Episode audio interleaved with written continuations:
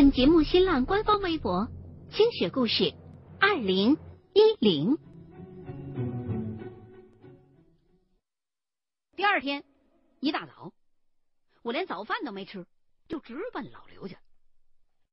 一进门就看到电视里边正唱戏呢，而且是那看了无数遍，都快要能背出台词来的包公断案。我又留心看了看地上的香灰，的确是有脚印儿。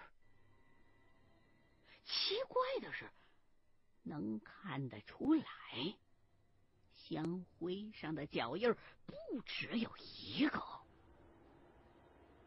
有穿布鞋的，有打赤脚的，还有穿皮鞋的，而且。每一种不同类别的脚印儿，都只有左脚。这些脚印的方向都朝着屋里头，这说明这几只鬼现在都还在屋里头呢。我连忙掏出罗盘来一看，的确，那几只鬼。都还在这儿呢，我没有靠近，怕惊扰到那些阴魂，但是始终就感觉电视对面的沙发上并排坐着那么几个正在看包公断案的鬼，而这个时候。刘先生的老母亲也正坐在那张沙发上，我就小声的告诉刘先生说：“你们家里头现在就有东西，能不能让你的老母亲先去邻居家里边躲一天啊？”他答应了。送他母亲去了邻居家之后，刘先生就自愿提出要跟我一块儿调查这件事儿。我先前就一直在想，这片小区刚刚新建没有多少年呢，难道是因为开建的时候动到谁的坟了，这才跑出来这么多鬼来？就答应了刘先生。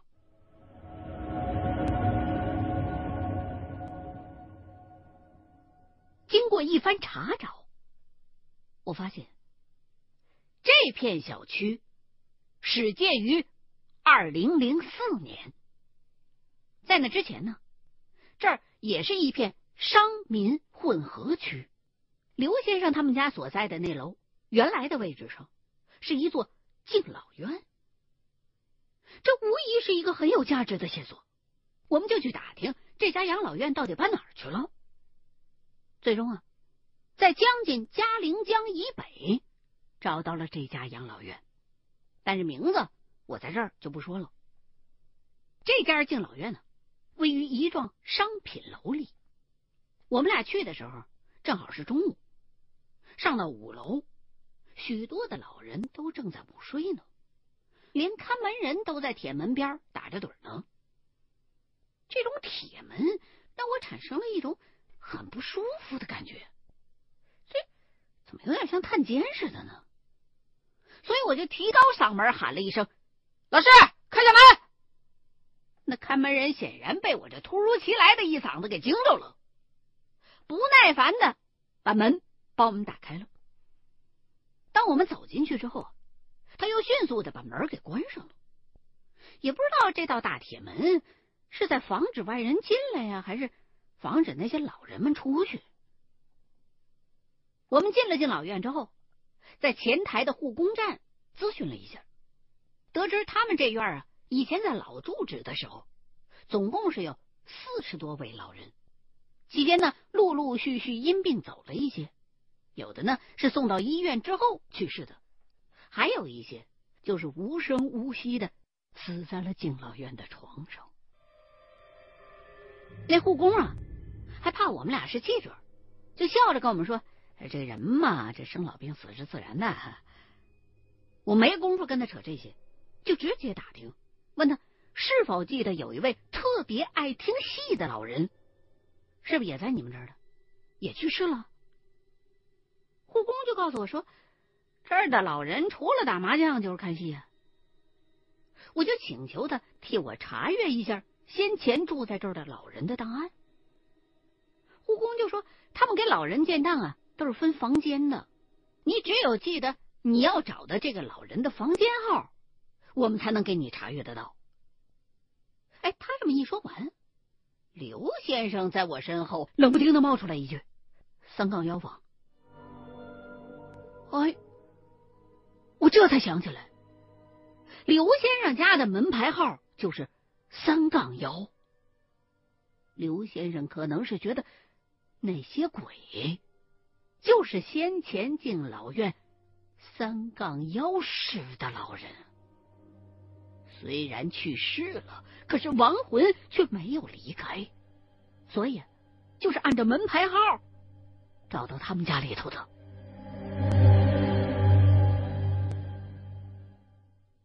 护工呢，就按照刘先生提的三杠幺室查阅了一下，说这三杠幺室啊，之前确实住过一位姓沈的老人家。这位老人家非常喜欢看戏，还喜欢拉二胡。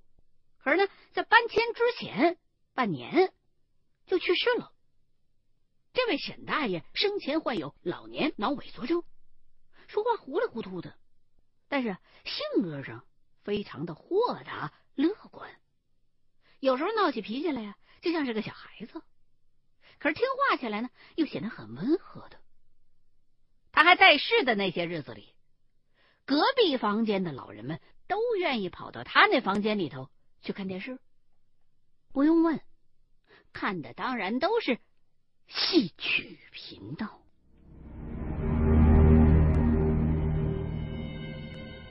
我一听。就又问那名武工：“你们这敬老院里边有没有和那位爱戏的沈大爷一块看戏的戏友？后来也去世了的呀？”护工就又帮忙查了查，却说没有了呀。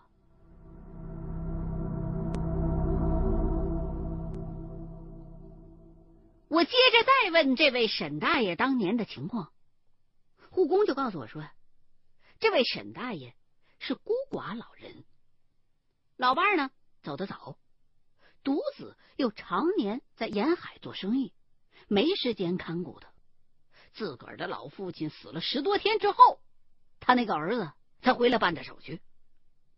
老人死的时候，还是敬老院给垫付的丧葬费，一群敬老院的老朋友给他送的终。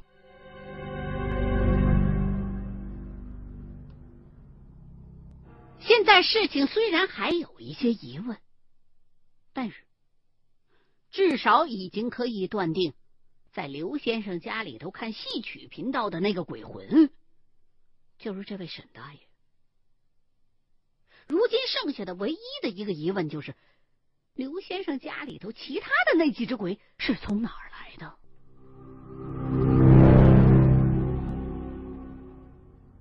我原本也没打算考虑这么多。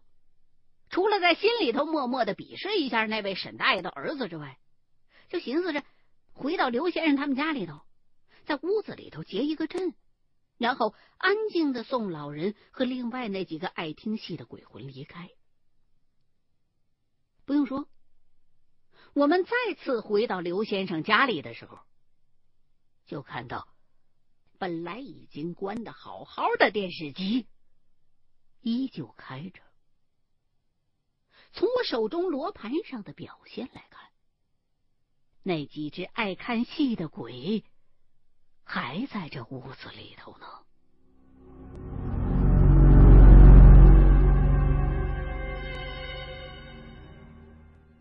在屋子里头拉好红线之后，我又撒了一些米和粉土，以此试探沈大爷他们几个鬼魂是否怀有敌意。他们都很安静，安静的就好像根本就不存在在这一样。于是，我就大着胆子，开始给这一群鬼魂带路。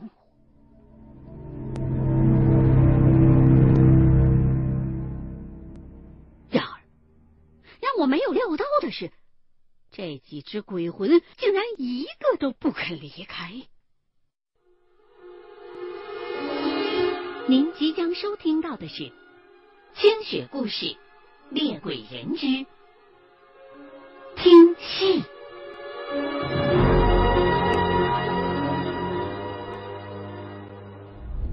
本节目新浪官方微博“清雪故事二零一零”。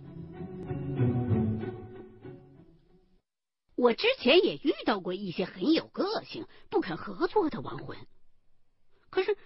那种不合作通常是伴随着反抗和伤害，可是这屋子里的这几只鬼魂却并没有给我这样的感觉。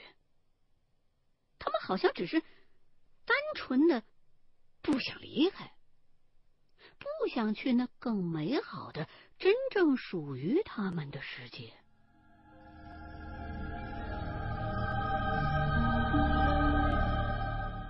我尝试了很多种方法，但就是带不走他们。最后没辙了，只好打电话求助黄婆婆。我在电话当中告诉婆婆，沈大爷是哪年哪月哪号死的，请她替我走去阴间去问问。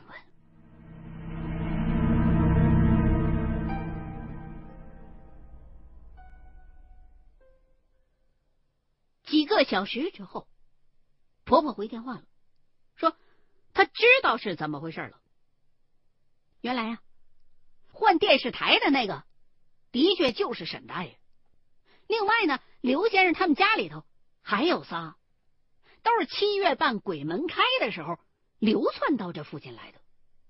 出于好奇，每天都来跟沈大爷一块看戏。他走阴的时候去问了沈大爷了。这大爷说了，他那儿子算是白养了，自己现在都死了好几年了，骨灰还在殡仪馆存着。自个儿呢，也并不是留恋人间的任何人，唯独放不下的，就是好这口气瘾。黄婆婆还说呀，自个儿年岁大了，有时候走阴不敢走得太深，因为也害怕会回不来，所以他就问我。你能不能帮个忙，了结了沈大爷的这个心愿呢？我还能怎么办呢？当然得答应了。而且黄婆婆给我提供的这些情况，我知道已经足够了。当下，我就跟刘先生合计了一番，让他呀到当地找一个唱的好点的川剧戏班子，然后到家里来唱一个独段子。也算是了却了老人生前死后的一个夙愿。我呢，则根据黄婆婆走阴之后了解到的线索，又去了一趟当地的殡仪馆，在服务台查到了沈大爷的骨灰盒编号，从而呢，又查到了每年留给殡仪馆的续年费用的家属联系电话。可是遗憾的是。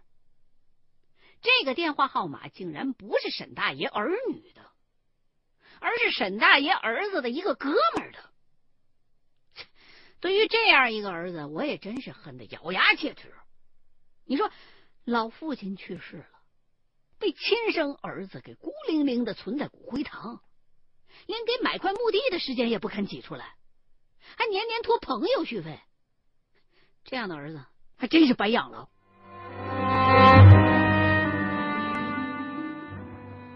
好在通过他儿子的这哥们儿，也终于是查到了沈大爷亲生儿子的电话号码。给他儿子打电话的时候，老实说，我是强压着火。我告诉他的实情，说你父亲现在阴魂不散，耗在人家屋子里头了。还告诉他，当时你老父亲去世的时候，给他送终那一群老人都在说你不孝呢。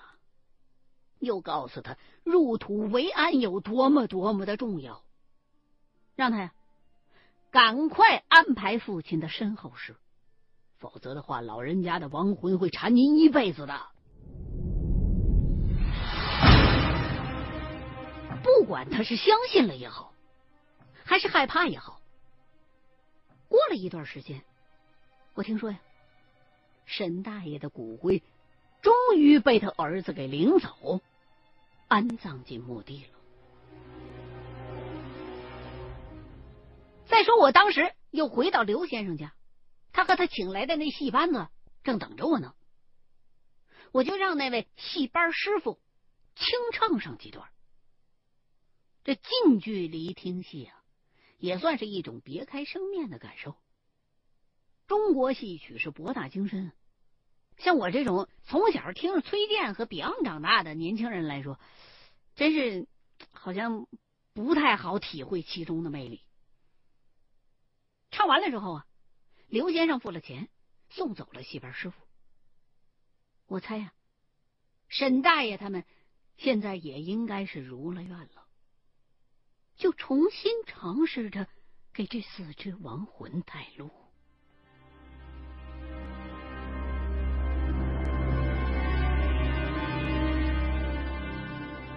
这一次，我明显的感觉到，那些亡魂已经释然，都很安静的。跟着我走了。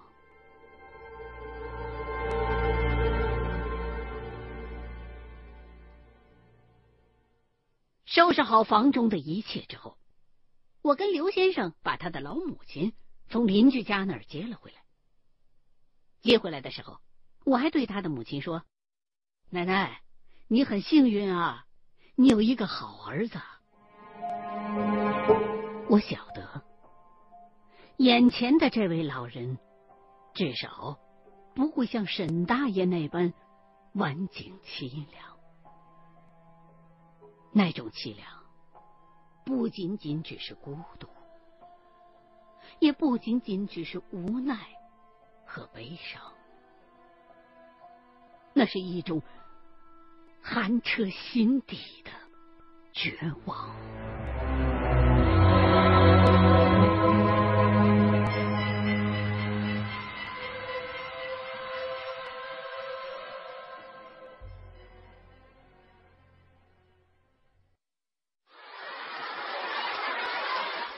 凭什么确定你一生所见到的全都是人？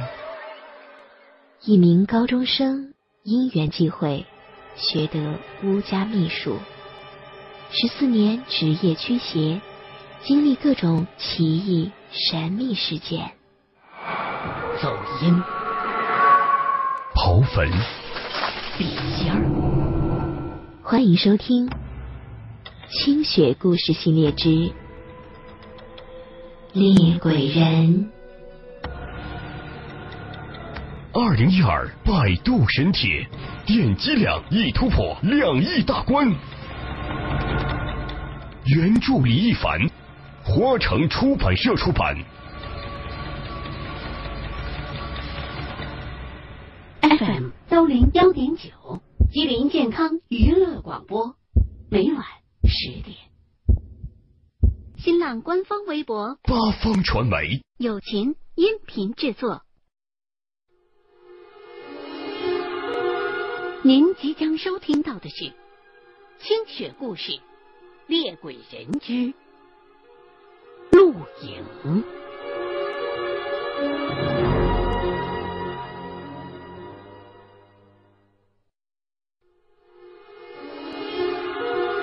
您即将收听到的是《清雪故事·猎鬼人之录影》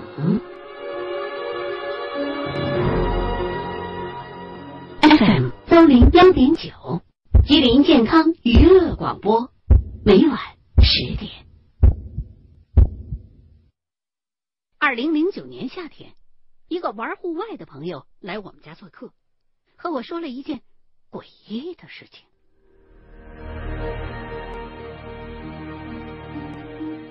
那一年的六月份我这朋友在重庆组织了几名驴友去贵州遵义附近的一个叫做湄潭的地方游玩据说呀那有一个地方叫八面水是一个自然风景区。这个地方还没有被开发呢特别有意思的地方就是那儿啊，只有晴天才能看到清澈的水。于是呢，他们一行七个人晚上从重庆出发，第二天到达了那个附近。下车之后，徒步了几个小时，看天色也不早了，在征得当地老百姓的同意之后，在一片玉米地里扎了营。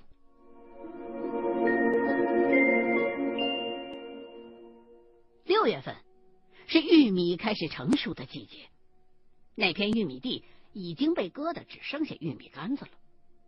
他们呢也没有在意，搭好了帐篷之后就开始合影疯闹。晚上生了火，弄了点东西吃，也挺累的，就早早的睡了。可是第二天早上醒过来的时候，他们发现其中一个队员睡在了帐篷外头，而且趴在那块那姿势特别的难看，还怎么叫都叫不醒。其他六个人都起来了，就他还在那睡呢。大家伙都取笑他，说这是不是晚上梦游啊？就往他头上泼水。这小子这才醒过来。早饭之后，大伙呢就提议去八面水风景区。就在大伙兴致勃勃的时候，昨天晚上睡到外头去的那个队员不想去了，说自个儿头疼，想要留在这儿守着宿营地。说完呢，就又钻回了帐篷。那他就守着吧。剩下其余那六个人就继续的向八面水进发。这一路上疯疯闹闹，到了地儿啊，也玩的非常的尽兴。直到快晚上了，这几个人呢，才又重新回到了宿营地。可是回到地方之后，却发现那个留守的队员不见了。大家伙就一通四处寻找，可是也没找着。正在个个都犯寻思的时候呢，却见那队员自个儿从玉米地附近的竹林子里边出来了，而且看上去这人很不舒服。其他几个人一看这人回来了，也就没多问。当天晚上又生了一堆篝火，休息了一夜之后，打算第二天早上就往回走。第二天早上一起来，嘿，发现那队员又睡到帐篷外头去了，那姿势啊，还跟头一宿一模一样，奇怪的拧着，样子很是不雅。其他人就又一回把他再叫醒喽，然后就收拾营地。踏上归程，这一切大伙就只当是旅途当中的一个小插曲儿，也没人往别处想。直到回来之后的一个周末，这会儿队员呢相约在其中一个人家里边开看片会，分享这次出行拍的那些照片。结果我这个细心的朋友就发现，在两张。由不同的队员拍摄的同一个角度的照片里头，其中有一张有些异样，是一张合影。合影背后有一棵树，那树梢上挂了一件白色的衣服，而另外一张上头。那树梢顶上却什么都没有。